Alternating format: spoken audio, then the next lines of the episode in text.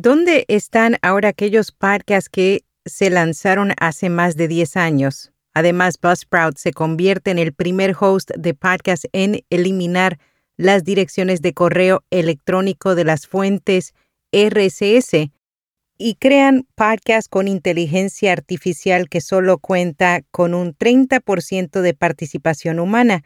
Yo soy Araceli Rivera. Bienvenido a Notipod hoy.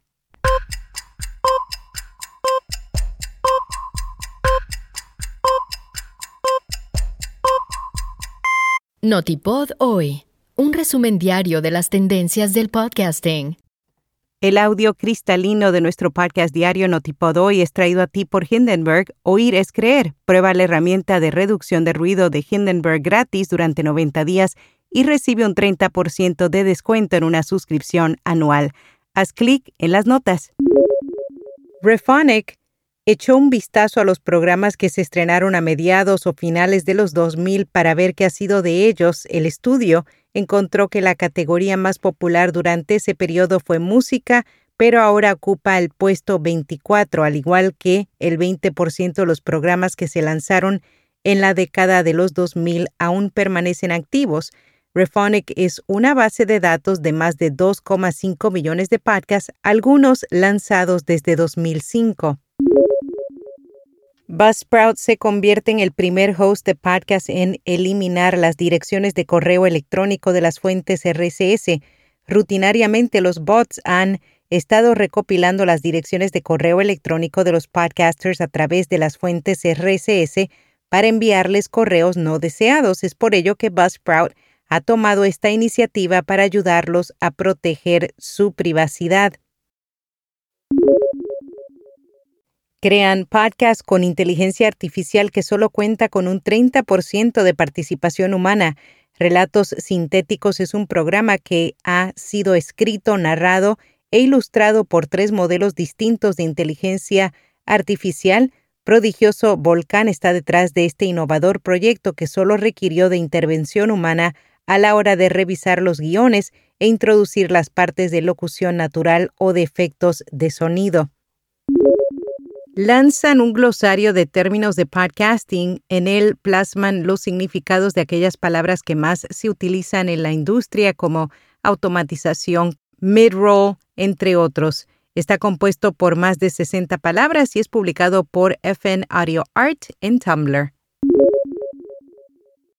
Uno de cada cinco minutos dedicados a escuchar contenido de palabras habladas se invierten en un podcast. Edison Research y NPR publicaron su cuarto informe anual de Spoken Word Audio Report. El mismo explora cómo ha aumentado el consumo de medios de palabra hablada en los Estados Unidos. Encontraron que casi la mitad de la población estadounidense escucha contenido de audio de palabra hablada todos los días. Seis de cada 10 estadounidenses han escuchado un podcast, se estima que en comparación con hace ocho años, hay 26 millones más de personas escuchando audio de palabra hablada en los Estados Unidos. El estudio revela un aumento del 214% en la escucha de audio de palabras habladas entre las personas de 13 a 24 años.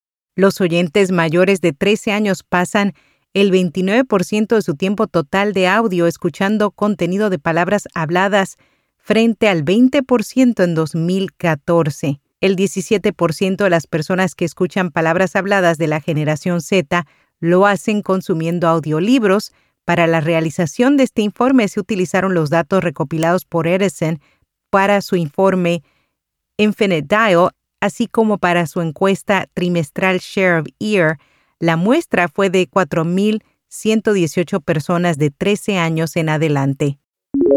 En podcast recomendado Medical Crimes, Asesinos de Blanco es un programa sobre crímenes médicos que detalla un caso de cualquier parte del mundo cada semana, las oscuras historias de asesinatos, muertes sin escrúpulos y hechos horribles que tienen una cosa en común, se basan en hechos reales.